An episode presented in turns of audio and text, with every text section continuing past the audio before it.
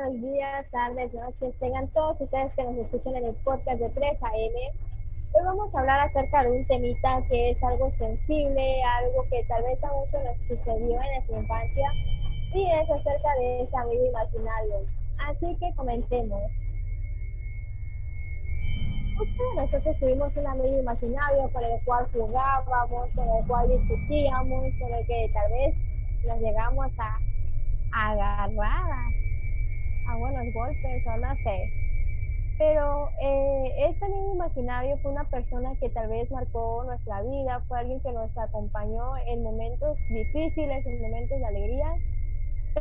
pero no sabemos si era algo bueno, algo malo, algo que nosotros creamos o algo que nos gustó a nosotros. Eh, según Titana Suárez, es una psicóloga infantil y también terapeuta gestal, dice que este amigo imaginario es una etapa muy bonita, es algo muy bueno, siempre sea creación del niño. Cuando un niño crea un amigo imaginario, es, eh, él está haciendo la propia proyección del mismo, está haciendo su versión pero en algo imaginario, algo que tal vez él quisiera hacer o algo que él tiene que quisiera cambiar el tener un amigo imaginario eh, es algo positivo porque va ampliando la imaginación del niño, va haciendo que, crea un, mundo muy diferente. Eso le ayuda a tener más concentración, a saber un poquito más, a descubrir cosas nuevas.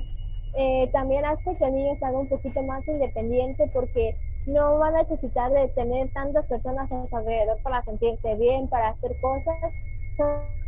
el tener un amigo imaginario igual es muy importante porque va ayudando a que el niño se vaya desarrollando de una manera muy diferente, a, que el niño también pueda soportarse a sí mismo. Y si el niño hace cosas que, que tal vez no le agradan, nuestro amigo imaginario tiene cierto carácter o comportamientos de que no le agradan, el niño va a querer como modificarlos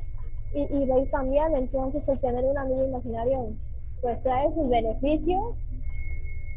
y ayuda a fomentar la tolerancia del niño a la soledad, favorece la autonomía del niño, eh, es un entrenamiento para su autoapoyo,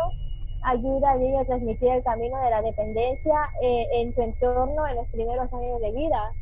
Entonces, eh, el tener este tipo de amigo trae beneficios, trae cosas positivas,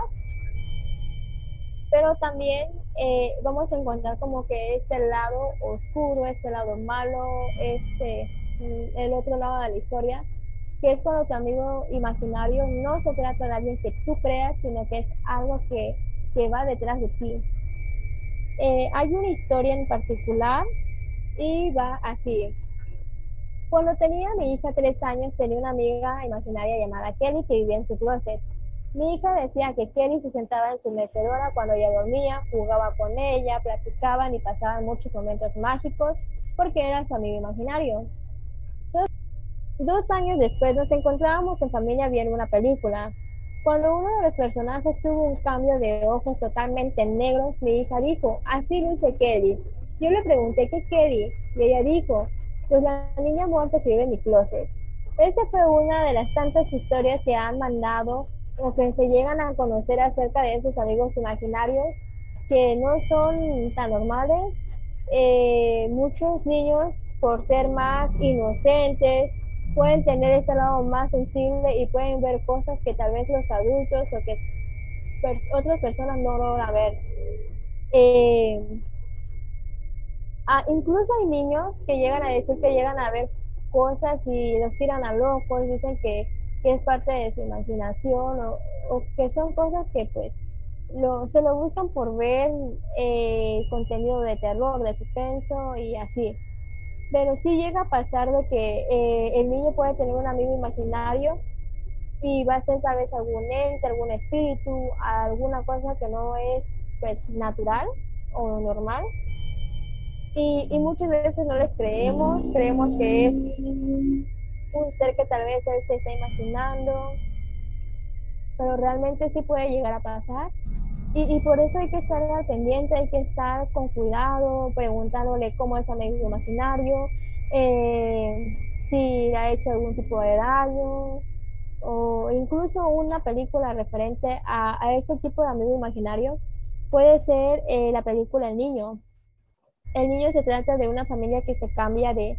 de casa y eh, su hijo encuentra un muñeco, el cual lo lleva con él y el niño empieza a cambiar en su manera de ser, sus comportamientos son diferentes,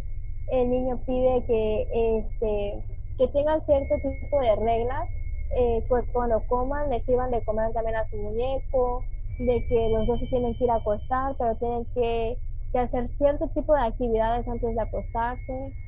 este, y, y, va cambiando su manera de, de ser de, de, como tal del niño, pero no se trataba nada más de un simple muñeco, sino se trataba de algo que ya iba más allá de un, de un muñeco y hablamos ya de algún espíritu, alguna reencarnación o alma que, que se apoderó de, de ese muñeco. Y pues los papás creían que era algo de su imaginación, de que el niño por ser tan pequeño, por la edad, era,